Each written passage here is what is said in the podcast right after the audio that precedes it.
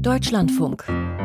Forschung aktuell. 2009 wurde in Alaska in der Nähe von Fairbanks ein riesiger Stoßzahn aus grauer Vorzeit gefunden.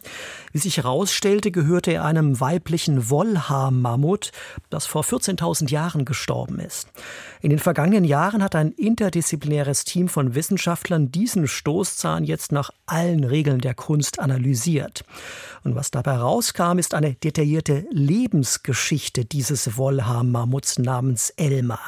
Dagmar Röhlich berichtet. Elma Jugea oder kurz Elma. Auf diesen Namen wurde die Wollhaar-Mammutdame vom Dorfrat der Healy Lake Gemeinschaft getauft. In der Dene-Sprache der Mendas Chaak ist Elma Jugea ein liebevoller Spitzname für Dinge, die seltsam aussehen, erklärt Audrey Rove von der University of Alaska in Fairbanks. So Elma's tusk was found at Swan Point, which is Elmers Stoßzahn wurde 2009 in Swan Point im Inneren von Alaska gefunden. Das ist die bislang älteste bekannte archäologische Stätte in Alaska. Wir fanden den Zahn zusammen mit den Überresten von zwei weiteren Wollhaar-Mammuts, einem Jungtier und einem Baby. Sie waren wohl recht eng miteinander verwandt, doch Elma war nicht ihre Mutter. Das Alter der Funde und der Fundstätte beträgt 14.000 Jahre. Damals neigte sich die Eiszeit ihrem Ende zu. Die grasbewachsene Tundra begann sich zurückzuziehen, Sümpfe und Sträucher breiteten sich aus. Der Lebensraum der Wollhaar-Mammuts wurde kleiner, doch Elmar ging es gut, und die chemische Analyse ihres Stoßzahns verrät, dass sie weit herumgekommen ist. Mammoth tusks grow for the entire lives of the mammoths. Mammutstoßzähne wachsen ein Leben lang. Dabei legen sie täglich neue Schichten an, die aussehen wie übereinander gestapelte Eistüten. In jeder dieser Eistüten stecken chemische Marker, die etwas über Standort und Ernährung verraten.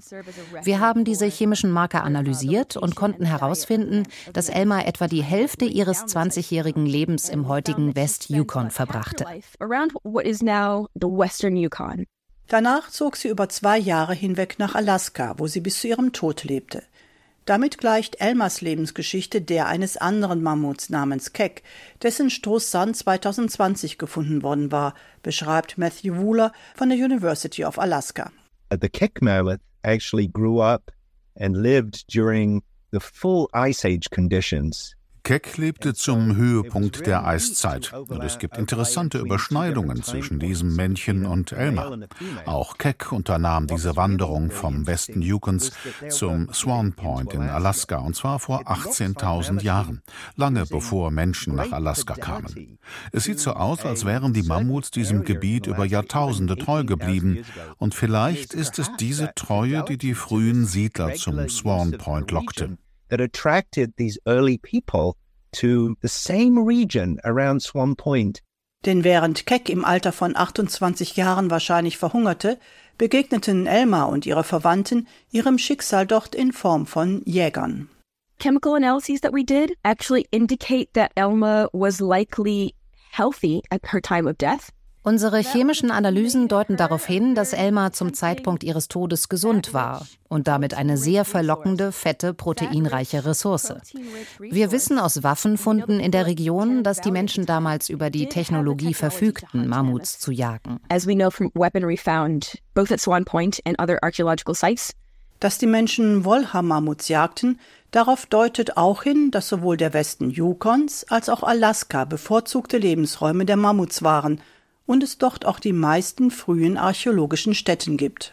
Swan Point, it was actually uh, not only a hunting, seasonal hunting camp, Swan Point war wahrscheinlich nicht nur ein saisonales Jagdlager unserer Vorfahren, sondern dort wurden auch die Waffen produziert. Dabei handelt es sich um Mikroklingen aus Feuerstein, mit denen der Rand eines hölzernen Stiels gespickt wird. Sie wurden normalerweise mit einer sogenannten Speerschleuder geworfen, um eine höhere Geschwindigkeit zu erzielen. Sie sind sehr, sehr tödlich. Diese Technik haben die Menschen wohl aus Sibirien mitgebracht. Dort ist sogar der Wirbel eines Mammuts gefunden worden, in dem noch eine Mikroklinge steckt. Und was das Verschwinden der Mammuts in Alaska angeht, daran waren wohl zwei Faktoren beteiligt, glauben die Forscher. Das Ende der Eiszeit und der jagende Mensch. Jedenfalls waren nach tausend Jahren menschlicher Besiedlung die Wollhaar-Mammuts in Alaska für immer verschwunden. Dagmar Röhlich über die Lebensgeschichte des Wollhaar-Mammuts Elmer, das vor 14.000 Jahren im heutigen Alaska gelebt hat.